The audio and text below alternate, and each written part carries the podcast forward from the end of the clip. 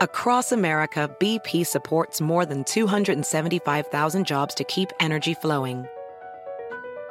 Jobs like building grid scale solar energy in Ohio and producing gas with fewer operational emissions in Texas. It's and, not or. See what doing both means for energy nationwide at bp.com slash investing in America. I'm what you might call very good at hide and seek.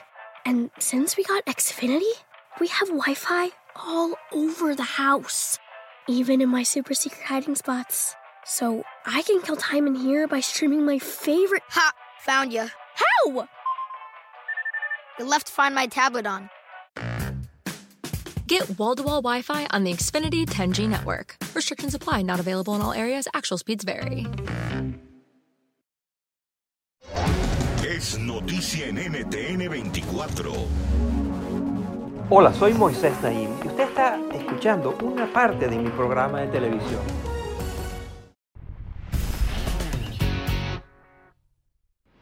En el año 2017, el huracán María devastó la isla de Puerto Rico. En el año 2018 y en el 2019, dos aviones de la empresa Boeing se estrellaron, uno en Etiopía y otro en Indonesia. En el año 2020 estalló la pandemia de la COVID-19. Ese mismo año, inmensos incendios forestales acabaron con más de 42 millones de hectáreas solamente en Australia. Estas son algunas de las catástrofes a las cuales la humanidad se ha debido enfrentar en tiempos recientes. Y según mi invitada de hoy, son evidencia de que estamos viviendo la era de los desastres. Su nombre es Juliette Cayem y es una reconocidísima experta en temas de manejo de crisis. La profesora Cayem ha recorrido el mundo estudiando y buscando soluciones para las más terribles y complejas catástrofes. Es profesora en la prestigiosa Escuela de Gobierno de la Universidad de Harvard y también es consultora en el sector privado. Cayem trabajó en el Departamento de Seguridad Nacional de Estados Unidos durante el gobierno de Barack Obama. Allí participó directamente en el manejo de crisis importantísimas, como la pandemia de gripe AH1N1, por ejemplo, o el derrame de petróleo de la plataforma Deepwater Horizon. También es analista de seguridad nacional en CNN y ha escrito y editado seis libros. Su más reciente libro se titula El diablo nunca duerme, aprendiendo a vivir en una era de desastres.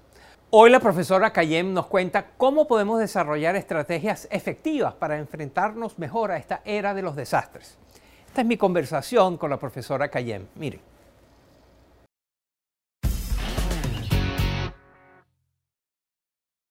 Bienvenida, profesora Cayem. Muchas gracias por estar con nosotros. Well, thank you for having me. Su nuevo libro se titula El diablo nunca duerme, aprendiendo a vivir en una era de desastres. ¿Son los desastres ahora más frecuentes? Y si es así, ¿por qué? Técnicamente sí. Consideremos estos datos. Durante toda la década de los años 80, Estados Unidos vivió eventos climáticos cuyos costos representaron aproximadamente 4 mil millones de dólares.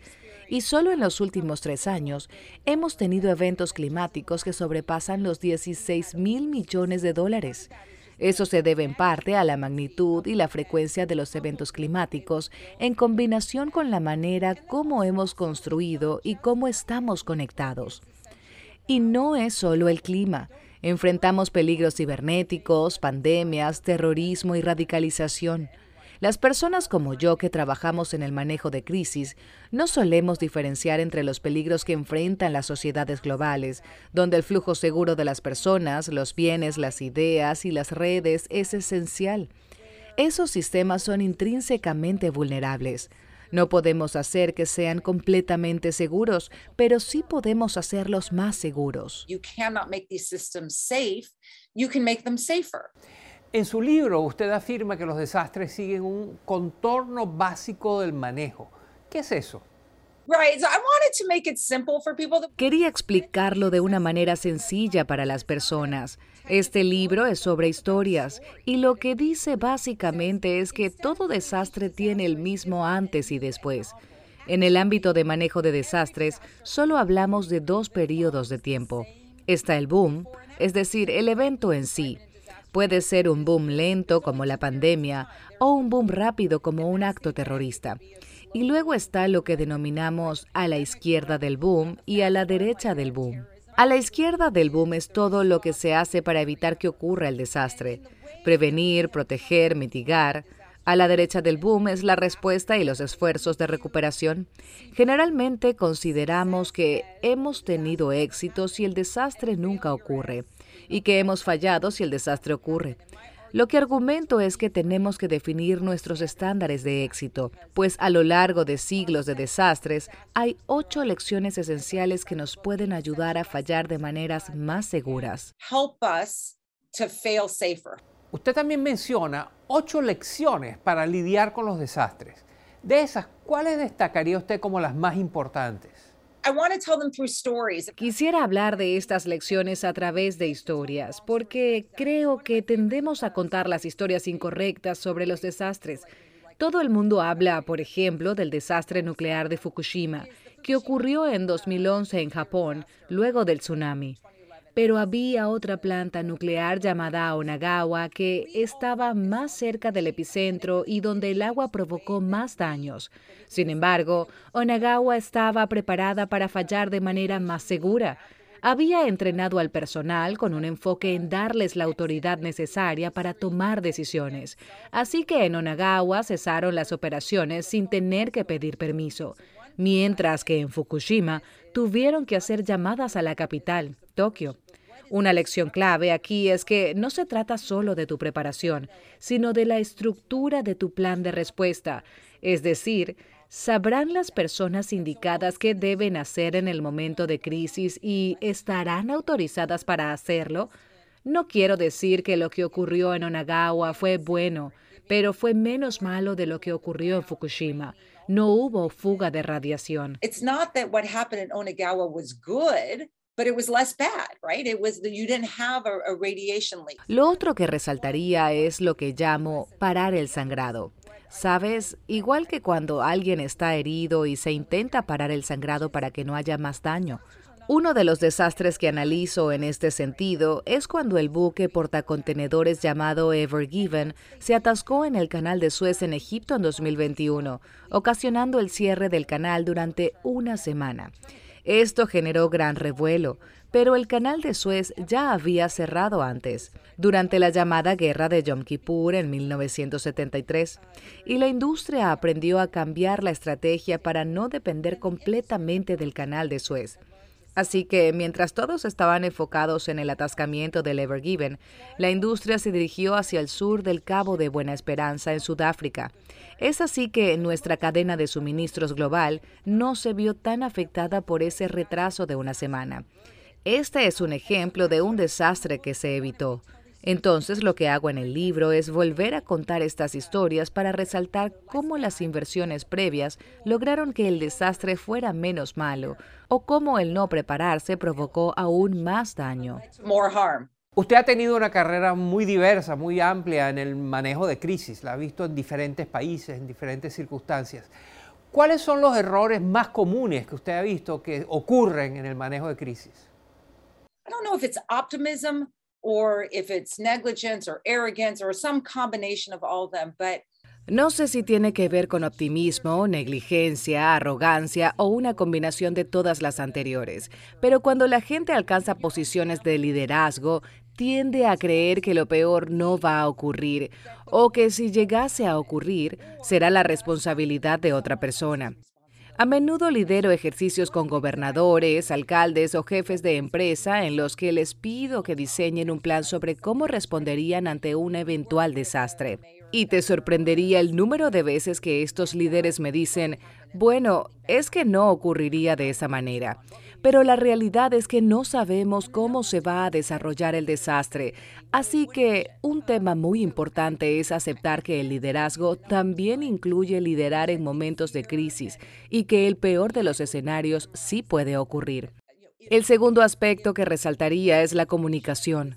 No puedo decirte cuántas veces creo que el miedo y el pánico se pudieron haber minimizado si la información adecuada se hubiese comunicado en el momento indicado, ofreciendo a las personas una sensación de que las cosas están bajo control.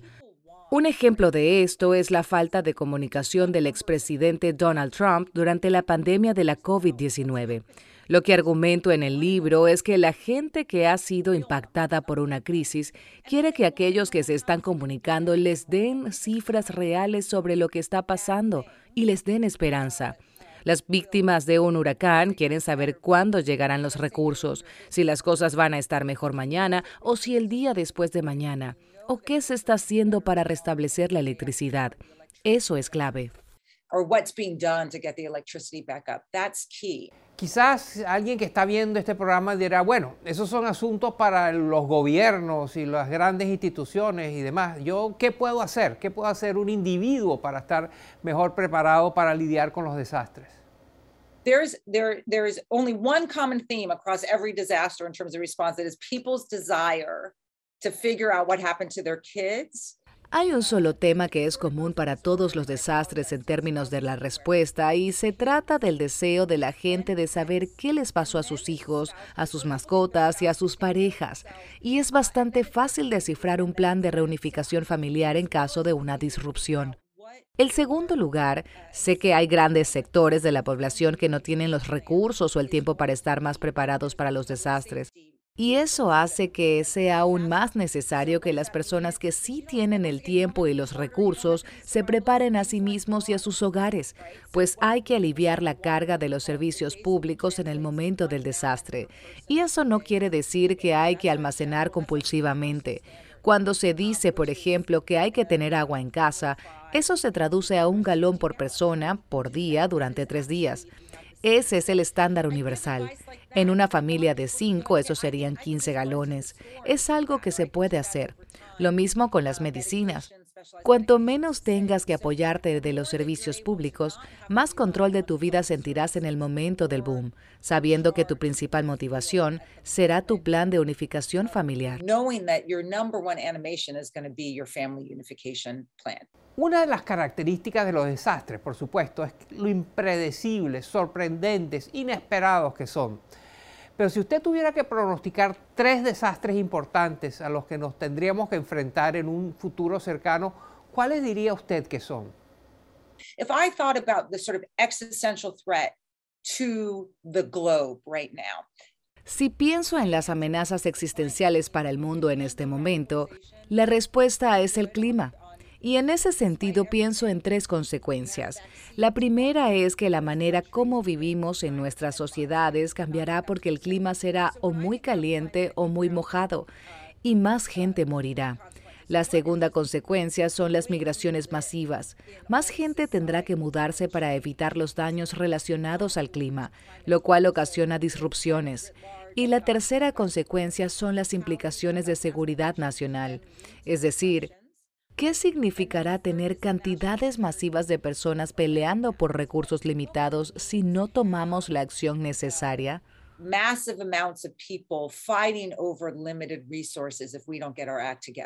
Juliette Cayenne es una distinguida, reconocida profesora de la Universidad de Harvard y autora del libro El diablo nunca duerme, aprendiendo a vivir en una era de desastres. Muchas gracias por estar con nosotros, profesora Cayenne. It was a pleasure. Thank you so much. Esto es Efecto Naim. Puede verlo todos los domingos por NTN 24, a las 7 de la noche en Washington, a las 6 de la tarde en Bogotá y a las 4 de la tarde en Los Ángeles. BP added more than $70 billion to the U.S. economy in 2022 by making investments from coast to coast. Investments like building charging hubs for fleets of electric buses in California and starting up new infrastructure in the Gulf of Mexico. It's and, not or. See what doing both means for energy nationwide at bp.com slash investing in America.